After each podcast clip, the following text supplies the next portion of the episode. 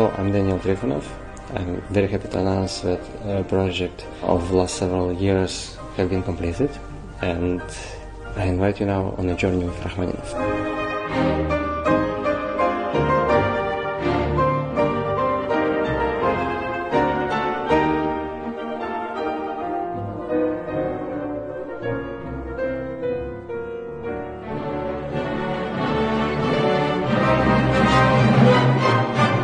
Rachmaninoff never really stopped searching for new ideas, and every his concerto brought new view on the genre that he was master of. The construction of his music is what always interested me most. The harmonies are what makes uh, my heart melt when I listen to Rachmaninoff, and definitely when I conduct. Of course, the concerti are one of his most personal works that share both the intimacy in his music as well as its brilliance. The wide scope of, its structure and uh, its melodies perhaps reflects the wide-ranging soul of him as a musician. In general, he was very um, curious and flexible person. Is there any concerto more famous than the second concerto? I think it's just the absolute standard bearer of what a concerto is and should be. Structurally, actually, it's one of the most simplest concerti of Rachmaninoff. It's almost bare bones in, in, in structure and in a good way. And that leads to one big dilemma.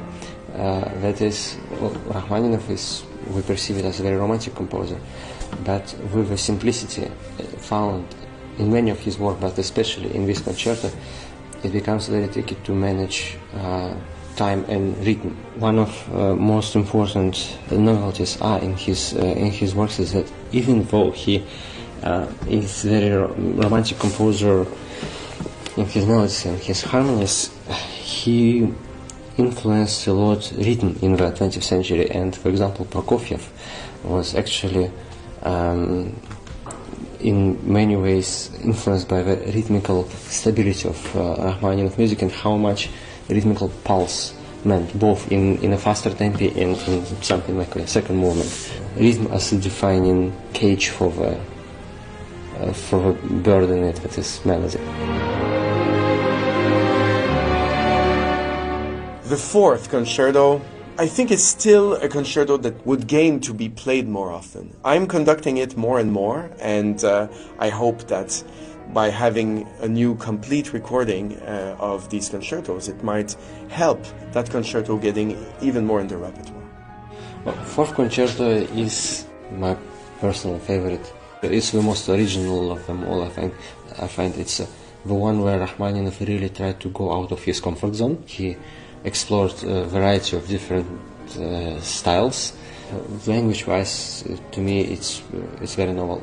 The way a concerto begins, actually, to me, it feels like a train travel. It starts with this very determined momentum.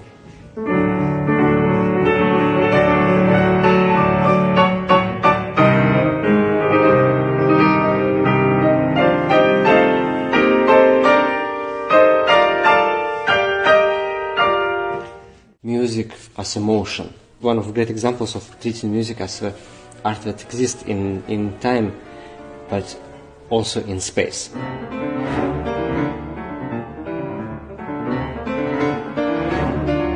It's an incredible journey in this in this concerto of always going towards certain destination.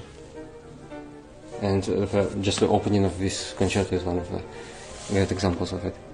Rachmaninoff wrote some brilliant piano transcriptions, and one of them mm, transcription of Bach Violin Partita second and fourth were very unique.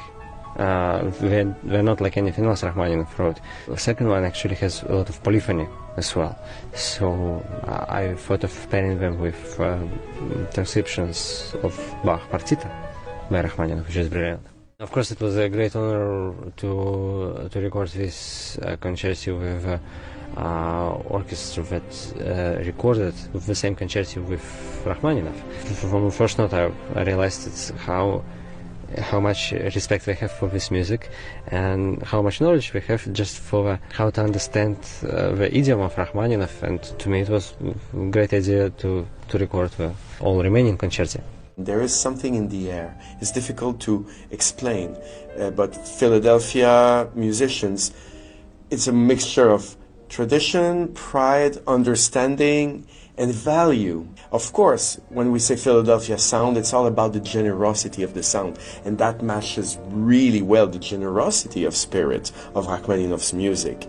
Daniel knows how this music breathes. He, it feels like he is composing it while he's playing it. The first time I heard him, I just thought, this man is already saying more than most pianists of any era. And yet, something tells me that he has even more to say. I think this is just something that is beyond um, human comprehension, definitely beyond mine and beyond all of us